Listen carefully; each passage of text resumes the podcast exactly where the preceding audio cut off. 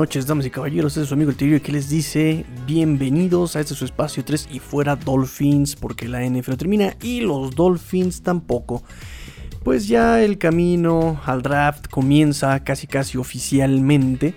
Casi casi oficialmente esto ya está empezando. Estamos a primero de abril, ya estamos a 29 días. Estamos a 29 días de el draft. Estamos a Brandon Jones Díaz. Ah, se me acaba de ocurrir una idea. A Brandon Jones Díaz.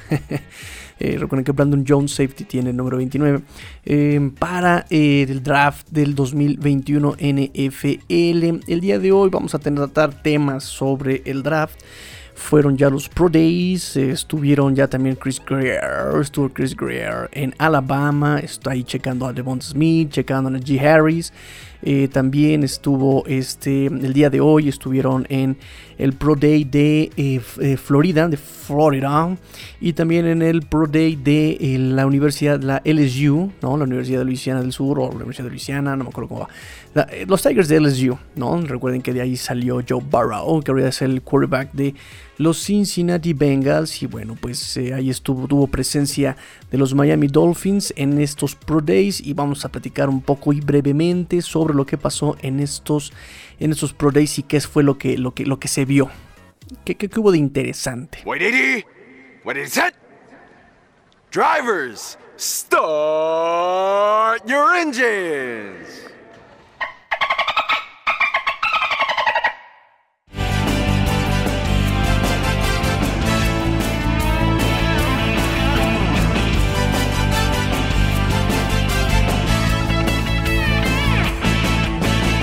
Y pues el día de ayer, ayer 31 eh, de marzo, en la Universidad de Florida, estuvo el Tyren, el Tyren Kyle Pitts. Kyle Pitts en la Universidad de Florida. Em, que tuvo en el 2020 un promedio de 17.9 yardas por recepción. Eh, atrapó 12 anotaciones, lo cual todo el mundo dice que es un fenómeno. Tuvo una muy buena temporada. Em, y hasta ahora se le considera el jugador top 2, top 2, sin importar la posición. El número 1 es este Trevor Lawrence, quarterback de Clemson. El segundo es Kyle, este Kyle Pitts, eh, tight end de eh, la Universidad de Florida. El tercero es Penn Sewell, de, no Sewell, como quieran pronunciar, eh, de la Universidad de Oregon, tackle ofensivo, tackle izquierdo de, de Oregon, de los de los de Oregon, los patos de Oregon. Este hizo un tiempo ayer en el Pro Day de en la, en la cara de 40 yardas de 4.44 segundos, 4.44 segundos. Esto es tiempo, recuerden, no es oficial todavía. Es algo que los scouters ahí tienen este, en sus relojes. Este, se saca promedio incluso. No es oficial. Recuerden que el oficial es, eh, se da hasta el Combine, el NFL Combine. Este año va a ser virtual todavía por cuestiones de COVID, pero bueno, para eso sirven estos Pro Days. Este, de hecho, este Cal Pitts en esta, en esta calificación que da las estadísticas de Next Gen, lo calificaron con 99 de 100. 99 de 100 lo califican los de Next Gen a este Pitts en su calificación de 0 a 50. Son terribles, malísimos, no los llamen, no sé qué están jugando de 50 a 60 son pobres, ¿no? 75 eh, bajo del promedio, hasta 90 son buenos y de 90 a 100 son jugadores elite, jugadores elite. Entonces Kyle Pitts llega a 99 a un punto de la perfección. 99 eh, en producción, 99 en atletismo, eh, promedio 99 según Next Gen Stats. Este, y pues bueno, muchos analistas lo han visto, lo han pues estudiado a Cal Pitts, ¿no?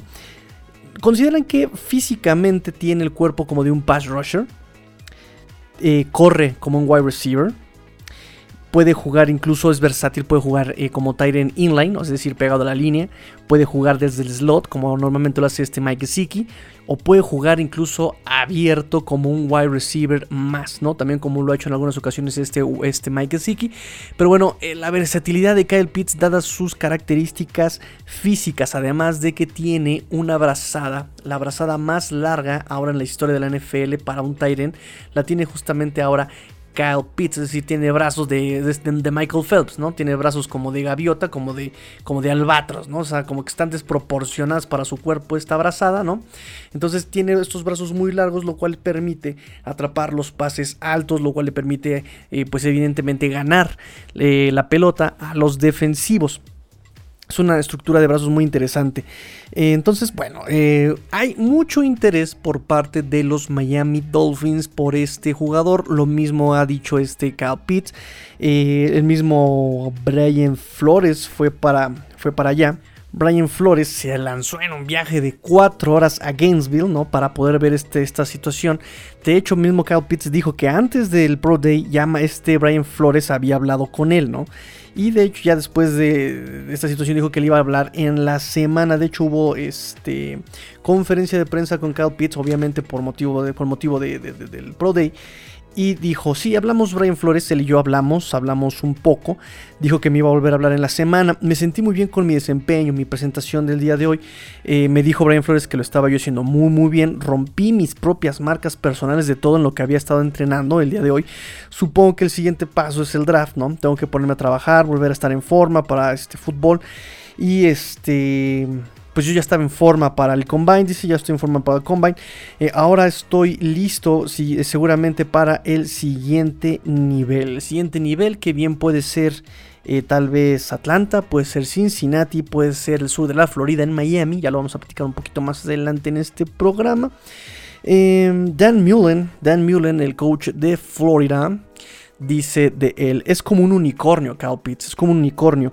La única forma de defenderte de uno es con otro unicornio en la defensiva. Y si no tienes un unicornio en la defensa, amigo mío, déjame decirte que estás en problemas. Así lo eh, describe Dan Mullen, el head coach de Florida, de, de la Universidad de Florida.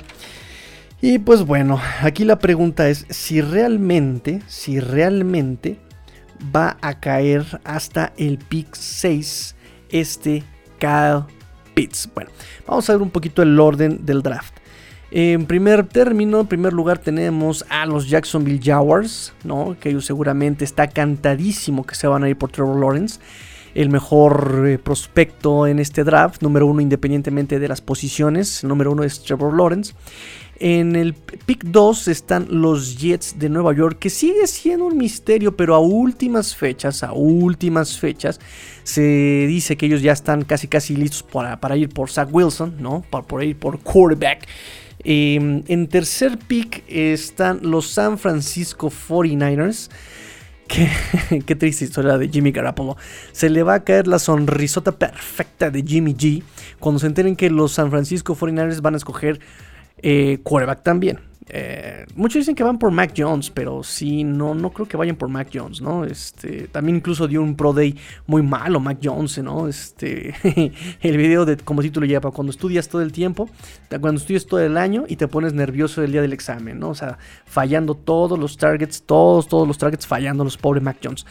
Este, entonces eh, no, no creo que vayan por Mac Jones. Y, luego en el pick 4, pick 4 vienen los Atlanta Falcons. Y aquí muy interesante la posición de los Atlanta Falcons porque em, muchos dicen que ya están listos para tomar al quarterback reemplazo de Matt Ryan.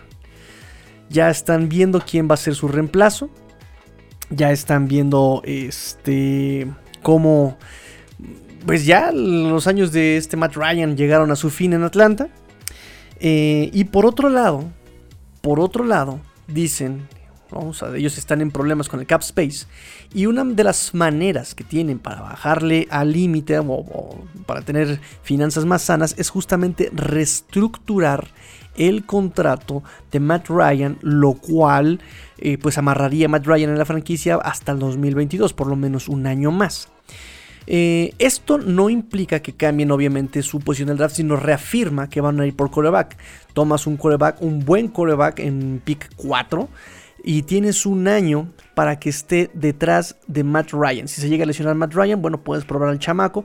Mientras tanto, lo tienes atrás de Matt Ryan en la banca, aprendiéndome de Matt Ryan. Este, pues ya Matt Ryan se dio la batuta, ¿no? Tipo Alex Smith y este Mahomes, o tipo Ryan Fitzpatrick y Tua. Em, y listo, y para el 2022, 2023, pues ya tienes a un coreback que ya estuvo eh, aprendiendo, que ya tiene repeticiones, que incluso estuvo entrando con equipo NFL, ¿no? Que ya conoce la velocidad de lo que es la NFL, por lo menos en prácticas.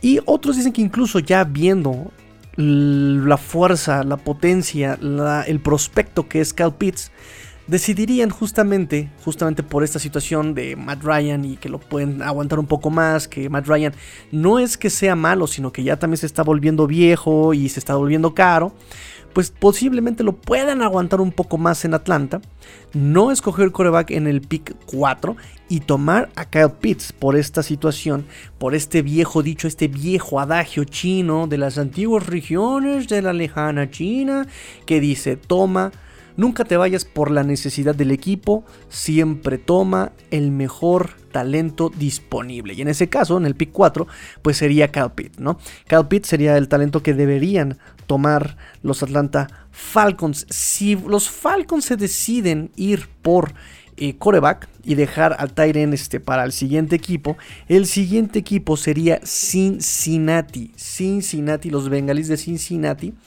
Em, aquí las necesidades de los Bengals son definitivamente línea ofensiva. Y exactamente suena el nombre de Penn Sewell. Yo sé que hinche Pablo, yo sé que mucha gente eh, pide a Penn Sewell para Miami. De hecho, eh, hubo mucho, mucho coraje, decepción cuando Miami dejó el pick 3 por el 2 y del 12 al 6 porque eh, pues pensaban que ya Penny Sewell nos podíamos deshacer de esa selección no estoy tan seguro todavía y aquí les vamos a explicar por qué.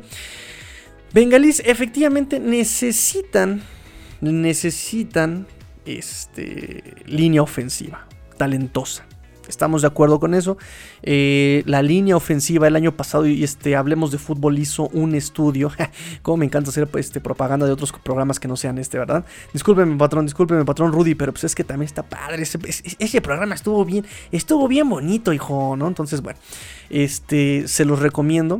Hizo un estudio sobre la línea ofensiva de los Cincinnati Bengals y toda la línea ofensiva estaba de nivel ni para banca de un equipo profesional. Así, así de sencillo, ¿no? No estaba ni para banca de profesional. Fue una línea ofensiva completamente basura. Y si estaban, por ejemplo, si hay un ranking de, de línea ofensiva, por ejemplo, en la NFL, recuerden, por ejemplo, Pro Football Focus los califica, ¿no? Este, calificamos a tal centro en el lugar 40 de 67 centros calificados, ¿no? Entonces, para redondear más o menos la situación, todas las posiciones de la línea ofensiva de Bengals, en la titular, estaban rankeados, digamos que de 100, tenían calificación de 80 90, o sea, de terribles, terribles, terribles calificaciones. No, yo lo dije al revés, ¿verdad? 80 90 sería muy buena, sería buena calificación. No, estarían calificados como de 1 punto, 2 puntos, ¿no? De 10, así, así, reprobadísima la línea ofensiva de los Bengals, reprobadísima. Eh, lo cual, pues se me hace bastante injusto con Joe Burrow, primer pick, primera ronda. Casi todo pavoneándose el muchacho. Llega a los bengalis y le revientan la rodilla terriblemente. ¿Por qué? Porque no protegieron al coreback. Que es justamente lo que Miami evitó que pasara con Tua. ¿Cómo? A lo que ustedes le llaman, o a lo que muchos le llaman que Tua había jugado muy timorato. No, no era timorato, era prudente. No, no es que le tuviera miedo a la línea, es que era prudente. Justamente porque Tua no venía de lesión de rodilla, venía de lesión de cadera, ¿no? O sea, también fractura y dislocación de cadera, o sea, no estaba bonita la cosa, entonces tenía que cuidar, tenían que probar que él podía sentirse seguro en el emparrillado, que podía jugar a la velocidad de la NFL, entonces, bueno, ya probamos que hasta podía taclear en la NFL en el partido contra los Rams, ¿no? En ese centro terrible que tuvo este Ted Carras, eh, recuperan los Rams y, bueno, Tua tacleó al defensivo de Rams. Entonces ya, ya, ya pasamos esa etapa. Ahora sí ya no es etapa de realización, ya es etapa de entrenamiento real, de preparación. Ya vimos sus videos de tu bebé. Este, con este Kim Brand, con este Dolphin Cook, con, ya saben, ¿no? Ya, ya, ya, eso ya, ya, lo platicamos mucho sobre eso. Entonces, este, la necesidad de Bengals es justamente línea ofensiva. Penny Pero, ojo, y como dice el de te lo resumo así nomás, pero, pero, pero, pero. Están rumores fuertísimos, fuertísimos, de que el front office de los Bengals prefieren tomar línea ofensiva en rondas posteriores y ocupar, ocupar ese pick número 5 para tomar al wide receiver mejor rankeado hasta el momento, que es exactamente Jamar Chase, que da la casualidad, ¿verdad? Qué casualidad que fue compañero de Joe Burrow. O sea, es como así muchos piden a Devonta Smith y a Jalen Whittle aquí en Miami por la combinación, la química que ya tuvieron con Tua. Bueno, misma situación de Joe Burrow y Jamar Chase en LSU, en los Tigers de LSU, allá en el, Valle de la Muerte. Entonces, este, hay muchos rumores muy fuertes de que ellos van a preferir tomar a Jamar Chase, wide receiver. Lo cual nos deja en el pick 6 a Miami con posibilidades de tomar a Kyle Pitts, a Jamar Chase o a Penn Si Bengals toma a Penn nos quedamos con Kyle Pitts o Jamar Chase. Si Bengals toma a Jamar Chase, nos quedamos con Penn o con Kyle Pitts. Incluso si Atlanta toma a Kyle Pitts, nos quedamos con posibilidad de o Penn o Jamar Chase, ¿no? En caso claro de que Miami tome al prospecto número uno, que no lo ha hecho Miami en los últimos años. Y le mando un saludo aquí a Gonzo, Gonzo, Gonzo, Gonzo, hasta las Islas Canarias, porque recuerdo el coraje que hizo el año pasado cuando tomaron a Austin Jackson, cuando tomaron a Solomon Kinley, cuando tomaron a Nick Binogany, este, en la primera ronda, ¿no? No, Solomon Kinley llegó en la segunda ronda. Este, pero bueno, hizo corajes porque cómo es posible que Miami haya tomado a esos picks cuando había mejor talento. Sí, había mejor talento, claro. Eh, es una manera que Miami y este Chris Greer y este Brian Flores vienen trabajando desde estos últimos dos años. No se les haga extraño que trabajen de esa misma forma en este tercer año. Aunque, aunque eh, también es cierto que pues este tercer año también es crítico para Brian Flores, tal vez necesiten un poquito más de inyección en cuanto a inmediatez, como lo vienen pidiendo últimamente los aficionados de los Dolphins, que no es el estilo, no es el estilo de Brian Flores, no es el estilo de Bruce Greer, pero bueno, también hay señales, hay señales que ahorita pues no podemos ignorar, ¿no? Justamente este acercamiento de Brian Flores a Cal Pitts no lo podemos ignorar. Este acercamiento que tuvo Jamar Chase en, eh, en LSU, ahí en el Pro Day de LSU, que tuvo con este Chris Greer y este George Gutsy. Ahí fue, se asomó, dijo, ¿qué pasó? ¿Qué pato cuacuá? Aquí, aquí, aquí ando, aquí anda su rey.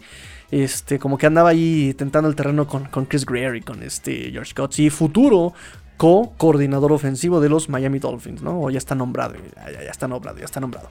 Entonces, eh, esas son unas posibilidades que tiene Miami, ¿no? O sea, ahí está. Este, Jamar Chase, también, por cierto, que no dije Jamar Chase. Eh, reencuentro con Burrow, Chris Greer.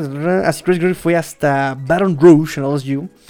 Las 40 yardas de Jamar Chase fueron en promedio 4.4. ¿Por qué digo promedio? Porque vuelvo a lo mismo, no es oficial todavía. Un scouter por ahí este, midió 4.38, otro midió 4.5, ¿no? En las 40 yardas de este Jamar Chase. Entonces, promedio 4.38, 4.4, ¿no? Es no oficial ese, ese, ese tiempo. Y ese, justamente este mm, promedio de 40 yardas, su desempeño cachando pases, su desempeño al momento de tener este, trayectorias, dejó muy impresionados a los especialistas de draft de estos eh, jóvenes que quieren entrar a la NFL.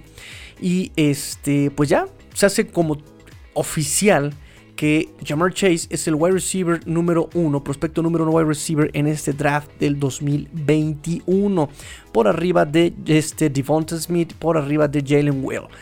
Em, y más que por su peso, ya estuve leyendo varias cosas eh, justamente para darles la información. Y lo que explican no es tanto por el peso de Devonta Smith, es por la constitución ¿no? física de Jamar Chase tiene caderas no tan anchas, ¿sí? Eh, lo cual le permite cambiar de dirección más fácilmente, le permite bajar su centro de gravedad mucho más fácilmente. Recuerden que eh, los deportes tienen su fundamento en la física, si no fueron las clases de física en prepa y secundaria, mal hecho muchachos, muy mal hecho, pero bueno, aquí se los vamos a refrescar un poquito. Mientras más abajo tengas tu eh, centro de gravedad, mientras más abierta tengas tu base, y no, no es albur, eh, más difícil va a ser que te caigas. Un cuerpo es más difícil de que se caiga si tiene su centro de gravedad más abajo o su base más amplia. Entonces, Jammer Chase cumple con estas características físicas en su constitución, eh, pues sí, de su anatomía, de su anatomía. No es tanto porque esté más mamello, porque haya tomado más pancho pantera, más chocomil que de niño, o más vitaminas, más hígado de tiburón, ah, hígado de tiburón, emulsión de Scott. Ah. No, no, no, no es tanto por los músculos, sino por esta constitución eh, anatómica de Jamar Chase. Entonces, em, ponen a Jamar Chase, ya, confirmado. Como wide receiver número uno, sigue Devon Smith. Y bueno, ya otros CEOs, otros wide receivers, ¿no? Entre ellos este Jalen Whittle, que son buenos, no estoy diciendo que sean malos, son buenos, pero quienes han llamado mucho la atención son estos dos, el ganador del Heisman y el que tuvo mejor producción en el 2019, pero se perdió el 2020 por opt-out en la NCAA por cuestiones de COVID. Muy respetable su decisión, regresa eh, y, aún sin haber jugado el 2020, el 2019 tenía 19 años, ya en este Combine 2021 ya tiene 21 años el muchachito, Jamar Chase. Y pues bueno, se postula para ser de los primeros picks en este draft 2021. Entonces, pues ahí está más o menos la, pros, lo que tenemos prospectado, ¿no? Entonces, Miami, justamente ahí es la genialidad del movimiento que tuvo este Chris Greer del pick 3 donde podías escoger a cualquiera, se pasa al pick 6 donde puedes escoger a cualquiera de los que nos interesan, ¿no? Y cualquier decisión, yo creo que cualquier decisión que tome este Chris Greer, ¿no? Eh, de Pin Sewell o este Kyle Pitts o este Jamar Chase, yo creo que es una muy buena elección, ¿no? Te puedes ir por eh, o por necesidad, que es este Pin Sewell, que es el mejor, el mejor talento disponible en la posición, ¿no? O Jamar Chase, que también es una necesidad. Necesitamos velocidad. Miami necesita mucha velocidad, que se genere en separación sus receptores de los, de los defensivos. Y bueno, pues Jamar Chase lo puede lograr. Y Jamar Chase también sería el mejor talento disponible en la posición. ¿sí? Y si ninguno de los dos llega, queda el mejor talento disponible independiente de la posición. Que bueno, pues es Kyle Pitts, Tyren de Florida. Entonces, eh, pues es una jugada maestra, volvemos a repetirlo, yo sé que le, yo sé que a este Ulises, ya lo escuchamos el programa pasado a Ulises, eh, si no lo escucharon se los recomiendo, también estuvo bueno, este, pero a este Ulises le choca que le digamos eh, que no, hombre, que acá las campanas al vuelo y que le pongamos estatua como Dan Marino y como este y como... pero la verdad es que he escuchado muy bueno, o sea, es muy interesante la afición de los Dolphins porque hay de todo, como en la viña del Señor, ¿no?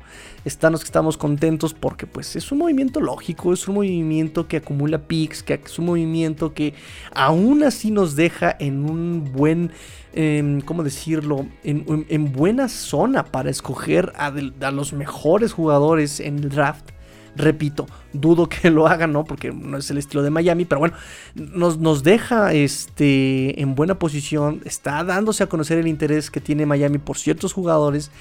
Este, entonces, para mí, ya, ya, ya aún así tenemos, este, acumulamos picks de primera ronda 2022-2023. O sea, es, es, un movimiento muy interesante. Pero bueno, el tema es, era los Pro Days, ¿no? Pro Day, ya hablamos sobre Jamar Chase, Kyle Pitts, que no, no nos llenaron los ojitos. Y también vamos a hablar un poquito, muy brevemente, sobre que Chris Greer se fue también a Alabama, al Pro de Alabama, a checarse a Devonta Smith, que normalmente hizo pues pases largos, pases largos. También tuvo buen trabajo este Devonta Smith, cachando pases de Mac Jones, pero repito, ahí estuvo medio chafa porque Mac Jones estuvo fallando varios targets. Y también estuvo viendo a Najee Harris, corredor de Alabama Najee Harris. Y aquí viene la sorpresa y lo que pues podemos resaltar del Pro Day de Alabama es justamente el corredor Najee Harris. Najee Harris no corrió las 40 yardas, pero estuvo corriendo, digamos, los drills normales, los ejercicios normales de un running back. Y no solamente eso, estuvo cachando pases en, en estos ejercicios, pero no solamente eso. Cachó pases de todo, todo tipo.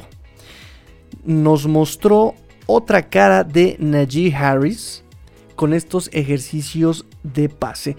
Cachó pases desde el backfield, cachó pases en rizo, cachó pases incluso eh, en estos ejercicios de, play action, eh, cacho pases slot, cacho pases como formado como wide receiver. Es decir, o sea, el, chavo se dio grasa como receptor. Así dio, se dio grasa como receptor Najee Harris, lo cual pues lo hace ver todavía con mejores ojos porque nos demuestra que no solamente puede tomar la pelota y ganar yardas por tierra, sino que también puede ser un arma muy valiosa como receptor desde el backfield y es muy, muy versátil. ¿Y cuál es la palabra que buscan Ryan Flores y Chris Greer también en sus jugadores? Efectivamente, versatilidad, amigos, versatilidad. Eh, Recuerden que este Miles Gaskin tuvo mucha participación cachando pases. Eh, Sobon también lo estuvieron ahí metiendo en pases pantalla, ¿no?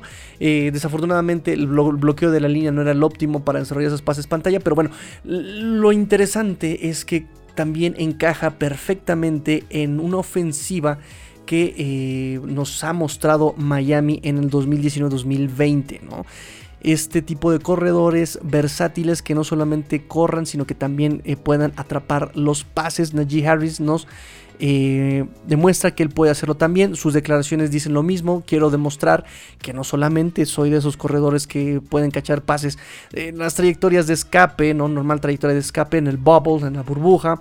Este, no, no solamente en esos este, rizos de 5 yardas después de, de salir del backfield, sino que puedo cachar todo tipo de pase, ¿no? Muy buena estrategia, llamó la atención de todos. Y bueno, aquí viene otra trampa en el draft, de lo cual también no suena descabellado. Este. Los running backs sabemos que se están tomando, ya lo había explicado también, lo dije así, todo lo están tomando ya hasta segunda ronda, ¿no? Principios de segunda ronda, de hecho, el draft pasado, el primer corredor fue justamente Clyde Edwards Hillard, este, Claudio Eduardo, Clyde Edwards Hillard fue tomado en el pick 32, ¿no? O sea, el último pick de la primera ronda, pick 32 fue tomado este Clyde Edwards Hillard en la temporada pasada. Entonces Miami cuenta con el 6 y con el 18. Eh, en el 18 llega Harris. De que llega, llega. Pero a como está de insoportable e insufrible este Chris Greer, que no se nos haga extraño también que vaya a hacer un trade down con ese pick para acumular más picks, ¿no? Que le encanta acumular fichas como si fueran fichas de Alf. Este, le encanta acumular picks. Y se vaya eh, abajo en la selección de picks en un lugar donde aún pueda tomarlo, ¿no? Por ejemplo, em, si, si, si, si, cambiamos ese pick 18, ¿no? Podríamos cambiarlo por un 22. Washington está en el 19, necesita corredor, no. Chicago está en el 20, necesita corredor, no. Indianapolis en el 21, no. Tennessee en el 22, pues tampoco. Está ahí este Derrick Henry, ¿no? Entonces tampoco, ¿no? Ahí tenemos Antonio Gibson, eh, Tariq Cohen, David Montgomery en Chicago. Eh, los Colts ya habían drafteado a Jonathan Taylor, que también hizo un buen trabajo el año pasado. Y bueno, ya había mencionado yo a Derrick Henry. Este, después seguimos con los Steelers, ¿no? Jacksonville, tenemos a James Robinson. Cleveland con Nick Chubb y Karim Hunt juntos, tampoco necesitan corredores. Mm, Baltimore que este pues toda su ofensiva se muestra por tierra podría podría ser ahí un, eh, un, cambio Nueva Orleans con Alvin Kamara Green Bay con Aaron Jones Buffalo que tiene este a que tiene al mismo Josh Allen no entonces eh, no sé, podría ser ahí un cambio este, a Pittsburgh o este Ravens, ¿no? Al, al 27 del Baltimore. Eh, no sé, ya saben que le encanta a este Chris Greer jugar con nuestras pequeñas mentecillas, jugarle al Kevin Costner en el draft day y que no se nos haga extraño, que ocupe, que estos equipos no necesitan corredor y llegue a, un, lugar, a uno de estos lugares, ¿no? Y acumule más picks por el pick 18 que tiene Miami todavía, ¿no? Dado que tenemos el 6, aún podemos escoger a Cal Pitts, a Penn Sewell o a Jamar Chase. Cualquiera de los tres y que cualquiera de los tres le hace falta al equipo, cualquiera de los tres encaja muy bien en el equipo. Em, pues listo, listo, listo, listo, listo. Hablamos sobre los este, Pro Days. Hablamos sobre Jamar Chase, hablamos sobre Cal Pitts, hablamos sobre Najee Harris, un poquito de Penn Sewell. Eh, que me preocupa un poquito de este Sewell porque él es tackle izquierdo. Cambiar de posición en la línea, así pases de tackle izquierdo a guardia izquierdo no es sencillo, ¿eh? no es para nada sencillo, es todo el mundo de, táctica y técnica, pero bueno, mm, por, eso, por esa razón no me convence tanto de este Penny que lo pasemos al lado derecho, porque muchos postulan, ¿no? Eh, tomamos a Penny y lo pasamos del lado derecho, y a este Robert Hunt lo pasamos como guardia, ¿no? Este, en el lugar de Eric Flowers, y este, se me hace. Sabemos que él puede. Se, dice que él puede jugar de todas las posiciones en la línea. Pero sí se me hace muy arriesgado, ¿no? Cada que Miami juega con esa versatilidad, se hace un descontrol tremendo. Este. ¿Qué más me falta por mencionar? Nada más. Este. Ah, Kyle Pitts. Eh, pues sí, entraría en competencia con este Mike Gesicki pero no una competencia en cuanto a ver quién juega, ¿no? Porque también sabemos que Miami es un, es un equipo que busca mucha versatilidad. Estuvo jugando, incluso eh, partidos tuvo em, snaps con dos Tyren en la misma jugada. Eh, estuvo jugando a veces hasta con 5, 6, 7 linieros ofensivos. Este, entonces Cal Pitt llega a sumar talento Mike Gesicki, por eso también sería lo interesante, lo mencionaba Fer en uno de los últimos programas, porque mucha gente en este año se busca una renovación de contrato. Jerome Baker, este Emmanuel Ogba, este mismo Mike Gesicki, Durham Smythe. Em, se buscan renovaciones de contrato. Entonces la competencia, si llega Cal Pitts en el puesto de Tyrion, va a ser salvaje salvaje entre Durham Smythe, entre Mike Ziki y pues si se ponen las pilas también hasta este Adam Shaheen, Y tenemos en el Practice Squad a este Chris Miarik, Chris Chris Miarik, este, entonces llega a complementar, llegaría a complementar este juego, ¿no? También muchos dicen, ah, que va a ser un Aaron, Aaron Hernandez y Rob Gronkowski son de características muy diferentes. Rob Gronkowski sabía bloquear, Aaron Hernandez sabía bloquear. Mike que le cuesta trabajo bloquear y también Cal Pitts le cuesta trabajo bloquear. Entonces podrían ser también wide receivers slot, ¿no? También ellos juegan mucho en el slot. A Mike que lo obligaron mucho también a bloquear en esta temporada. Dio un paso adelante en el bloqueo. Sigue haciéndolo mal. este, pero bueno, ya fue más decente su participación, no como en el 2018 bajo el mando de este Adam Gates, que pobre Mike sigue como la padeció bloqueando. Y Durham Smith como la padeció cachando. Pero bueno, este, sabemos que este staff de Miami les encanta también desarrollar sus jugadores y trabajar en sus deficiencias, ¿no? En fin, terminamos, terminamos. Vamos a mandar saludos en el Finbox. En el Finbox vamos a mandar saludos a Kuro, eh, arroba Satsuki Kiba 40. Yo creo que lo mejor será traer a Jamar Chase y a Najee Harris, nos dice. Eh, Inche Pablo también por ahí nos este, tuiteó. Em, ah, Santiago Q.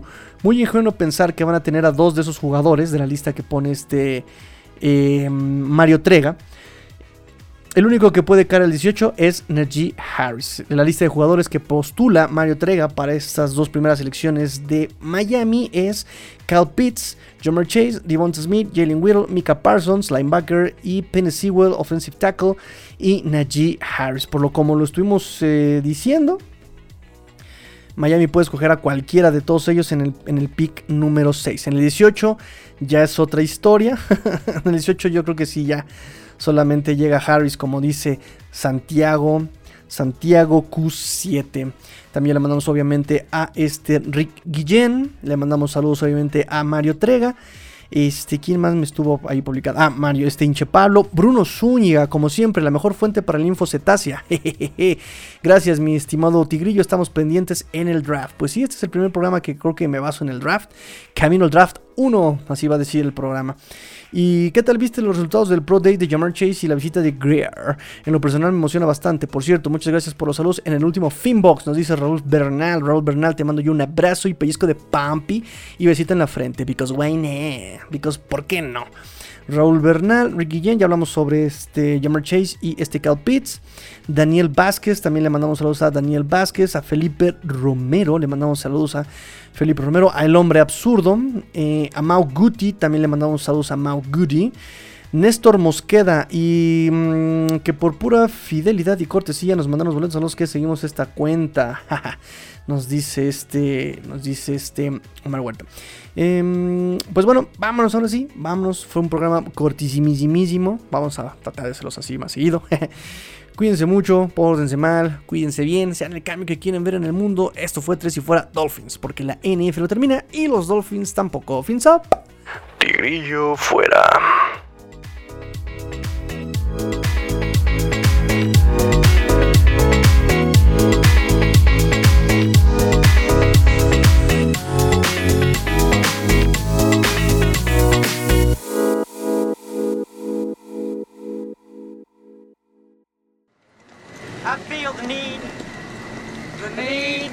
For speed. Hola, soy Rudy Jacinto, creador de Tres y Fuera. Si te gustó el programa de hoy, suscríbete a este y otros podcasts de la familia Tres y Fuera. Tres y Fuera NFL, Tres y Fuera Fútbol, Tres y Fuera de tu equipo favorito y claro, el canal de Tres y Fuera YouTube con videos todos los días. Porque si tu equipo existe, Tres y Fuera lo cubre.